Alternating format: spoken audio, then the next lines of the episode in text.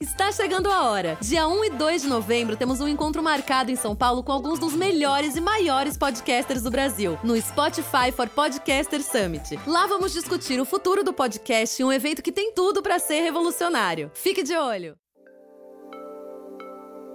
As turbulências na investigação do assassinato de Marielle Franco.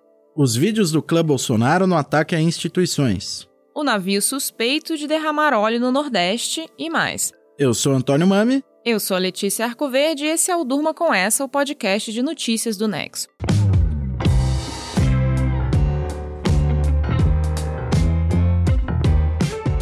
Todo dia, de segunda a quinta, a gente traz para você aqui no Durma um dos fatos mais instigantes do dia. Hoje é sexta-feira, 1 de novembro, e é dia de resumir o que aconteceu durante a semana. Vamos lá, Letícia? A semana que termina foi marcada pelo quê?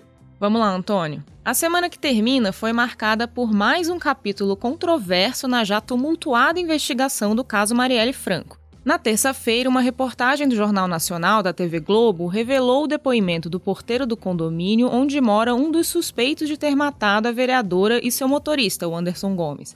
É o mesmo local onde Jair Bolsonaro tem casa na zona oeste do Rio. É, Letícia, e no depoimento o funcionário fazia uma menção ao nome do presidente falava que um outro suspeito entrou no condomínio dizendo que iria à casa de Bolsonaro. Isso no mesmo dia do assassinato de Marielle. Na mesma noite em que saiu a reportagem, o Bolsonaro, que estava na Arábia Saudita, foi à internet atacar a TV Globo e ameaçou não renovar a concessão da emissora. Pois é, mas aí no dia seguinte teve mais uma reviravolta. O depoimento do porteiro foi descartado pelo Ministério Público Estadual do Rio. Os promotores que investigam o caso afirmam que o porteiro mentiu. A menção ao nome do presidente foi rapidamente arquivada pelo procurador-geral Augusto Aras. E Sérgio Moro, que é ministro da Justiça de Bolsonaro, pediu para que o porteiro seja investigado. E essas idas e vindas dessa semana reforçaram que mais de um ano e meio depois desse crime brutal ainda não se sabe quem foi o mandante do assassinato de Marielle. E há dúvidas também em torno dos executores. A investigação tem sido marcada por desencontros, pistas falsas e tentativas de desviar o foco. Tudo isso em meio à ação de milicianos e desencontros entre a Polícia Civil do Rio e a Polícia Federal. Aqui no Nexo, André Cabete Fábio e eu explicamos a evolução das investigações e mostramos o que se sabe de fato até agora. É, Antônio. E o caso Marielle foi só um dos vários episódios envolvendo o clã Bolsonaro nessa semana. Já na segunda-feira, Bolsonaro divulgou um vídeo nas suas redes sociais com imagens de animais em que ele aparece como um leão sendo ameaçado por várias hienas, que também são instituições, tinha hiena com logotipo de veículos de comunicação, da OAB, das Nações Unidas, do PSL, o próprio partido do presidente, e do Supremo Tribunal Federal. O recado ali era que o presidente, o leão, estava sob ataque de todo mundo. No final chegava um outro leão chamado de conservador patriota que espantava as hienas. Pois é, o vídeo causou constrangimento. O ministro do Supremo, Celso de Mello, por exemplo, disse que o atrevimento de Bolsonaro não tinha limites. E aqui mesmo no podcast Durma com Essa, a gente mostrou as reações a essa publicação e discutiu o papel institucional do presidente da República. Pois é, e teve vídeo do Leão na segunda, confusão no caso Marielle na terça e na quarta, e mais na quinta-feira. Foi quando outro vídeo publicado na internet gerou reações fortes no mundo político.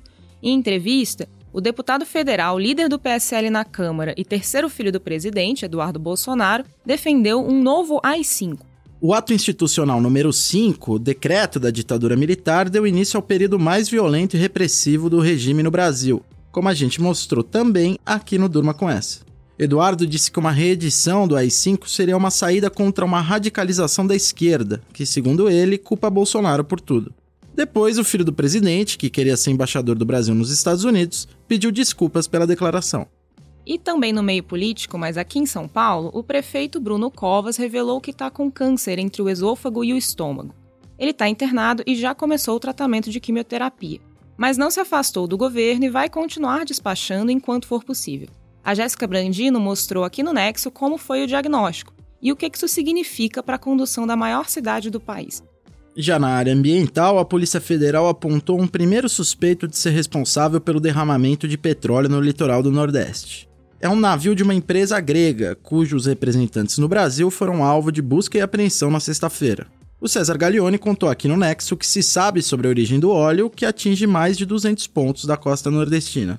E fora do Brasil, a semana foi marcada pela eleição na Argentina.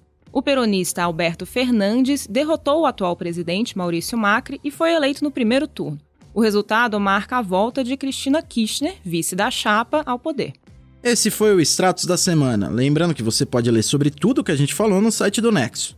Os links para os conteúdos citados aqui no Durma estão na descrição do episódio de hoje. Na segunda-feira a gente volta com mais um Durma com essa.